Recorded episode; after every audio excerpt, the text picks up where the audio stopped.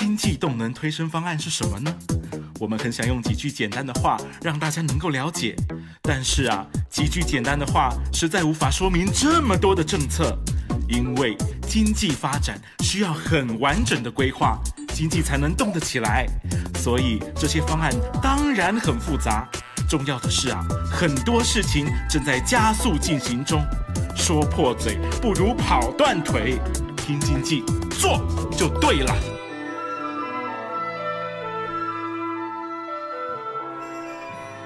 嗯，拼经济做就对啦。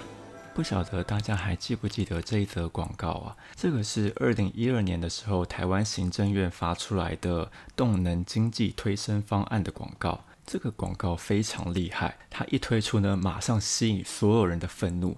愤怒到什么程度呢？就是这个影片一上到 YouTube，马上被大家检举，检举广告不实，检举诈骗。因为检举数实在是太多了，所以呢，这支影片就被 YouTube 官方给下架。然后行政院呢，也把这支广告给拿下来了。所以呢，现在你上 YouTube 想要找这支广告的话呢，就打它的标题，你就会看到有很多备份的广告。所以呢，这个影片应该也是没有版权的吧？那为什么要在过了九年之后再把这个影片放出来给大家听呢？除了它是台湾史上烂到有名的官方广告之外呢，也请大家想一想看，你听到这个影片内容之后，你的想法会是什么？应该很直觉的会觉得啊，政府是动挖北七你。当时呢，就有这么一些人，真的就看了这个广告之后，真的就觉得政府把他们当白痴，所以呢，他决定要跳出来来监督政府，成立一个临时政府。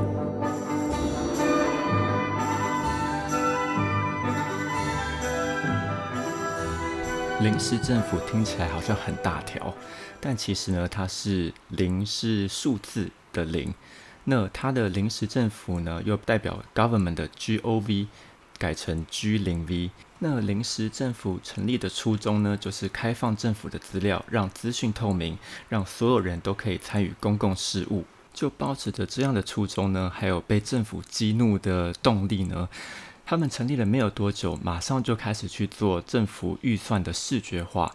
好像就短短的三天之内就开始去做这件事情了。那这件事情从二零一二年一直到现在，其实政府的预算啊，或者是到台北市，你进去去看它的呃预算编列，其实也都是用这一套方法。所以呢，呃，烂到底还是会跑出一个好的结果。那实际上你去 G 零 V 中央政府总预算的网页去看啊，你都可以看到政府每一个单位它有哪一些支出，然后它有多少钱，然后它会有一个更生活化。用语来让你知道说这笔钱的数字有多庞大。譬如说，我点进水利署的预算，它会看到，呃，一年有四十五亿元的预算。如果你对这个四十五亿元是什么一个天文数字没有概念的话，它在底下的刮胡里面就会告诉你，这代表着六千六百九十二万碗无需装的卤肉饭，或是等于一亿份的营养午餐，刮号含回扣。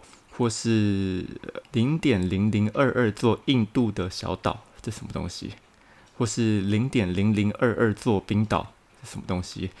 或是七千五百八十五万份鸡排加蒸奶，现在好像没这么便宜。好，总之呢，它里面有很多很幽默的叙述，大家有兴趣可以自己点进去看一看。二零一二年，这个临时政府开始帮政府做预算的视觉化之后呢，他开始在台湾做一件非常重要的事情，就是成立了台湾的黑客松。那上一集我们在唐凤的节目里面也有提到这个黑客松。那黑客松呢，其实就是城市设计的马拉松。那要做什么的城市设计呢？它就会开放给大家来提案。那我自己在二零一七年的时候也有参加过一场黑客松，当时我是以提案人的身份去的。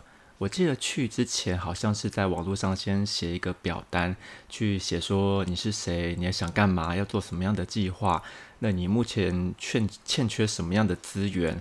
那写完之后，当天。呃，第一阶段是上台报告，那底下会有很多各种身怀绝技的人，不管是行销专长啊、资料管理呀，或是写程式的人，那你就要跟现场这些人报告说，你要你是谁，你要做什么样的事情，那想要得到什么样的帮助。那第二阶段呢，就是媒合，就是底下的人跟台上的人都会有一些互动，来想说要哪些人想要投入到哪些专案里面去。那第三阶段呢，就是开始正式的马拉松。这个马拉松呢，就是小组小组的进行，会进行一整天的时间，然后到时间结束之前呢，会再跟大家上台报告，今天我们做了哪些事情，有了哪些突破。那接下来今天之后我们要往哪边走？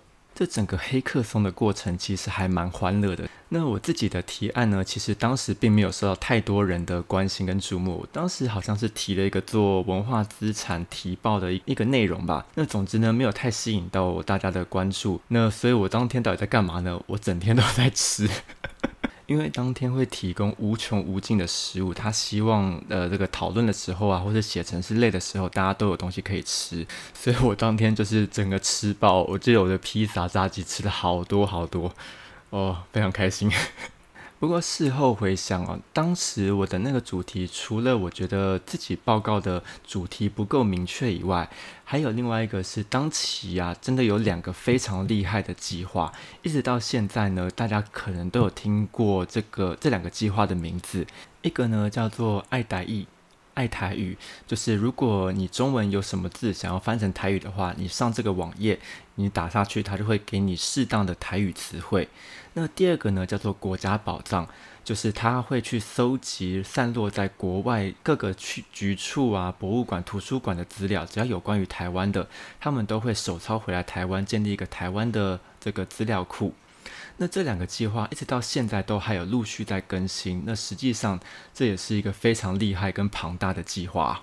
听到这里，如果你觉得黑客松这个过程很有趣的话，也很鼓励你，如果有什么想法的话，也去做个提案吧。万一真的很不幸，就是没有人要参与你的计划的话，没关系，你可以跟我一样把现场食物吃饱，怎么样都不亏。好，那话说回来哦。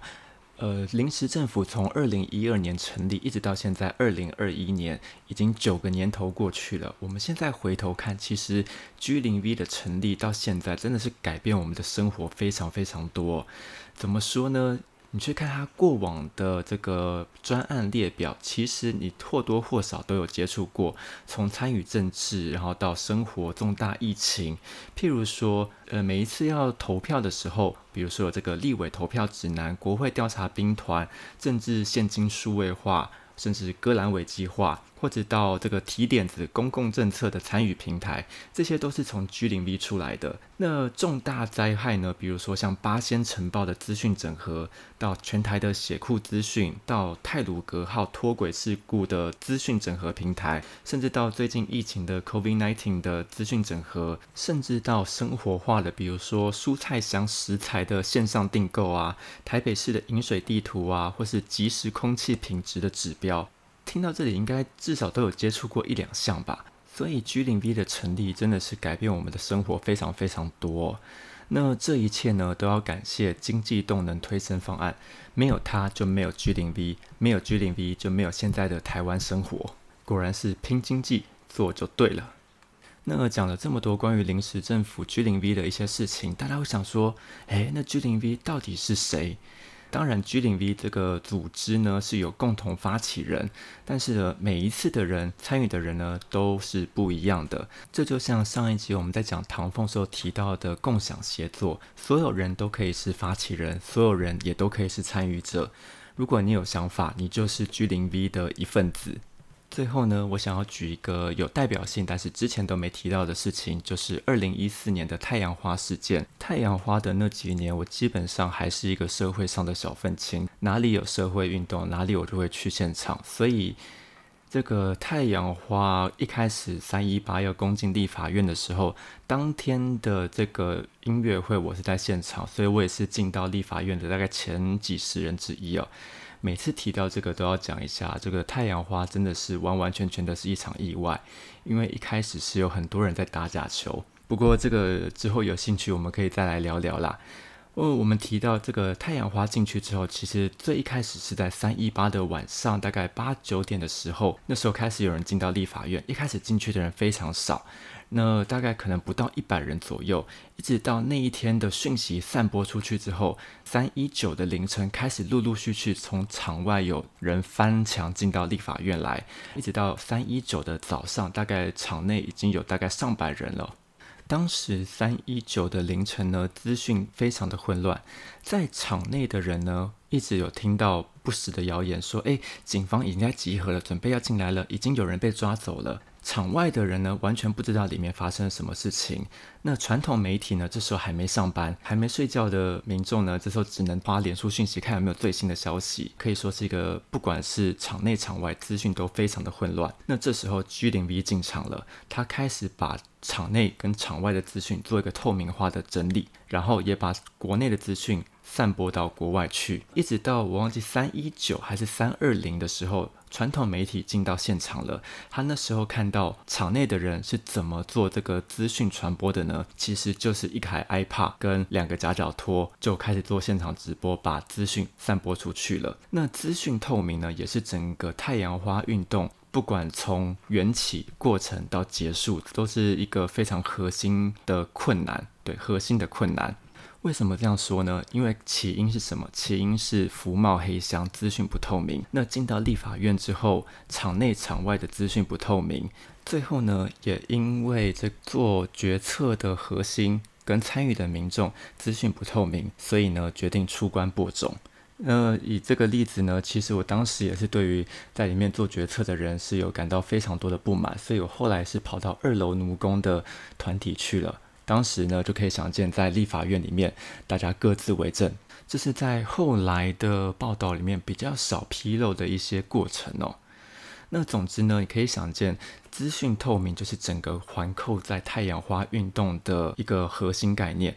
那当时 G 零 V 进来呢，做了非常多的事情，包含了把资讯。做透明，然后不管是场内场外的，或是场内相互的，或是国内国外的事情，他在里面帮助了非常多。最有趣的一个例子呢，就是有反服贸的团体嘛，当然也有支持服贸的团体。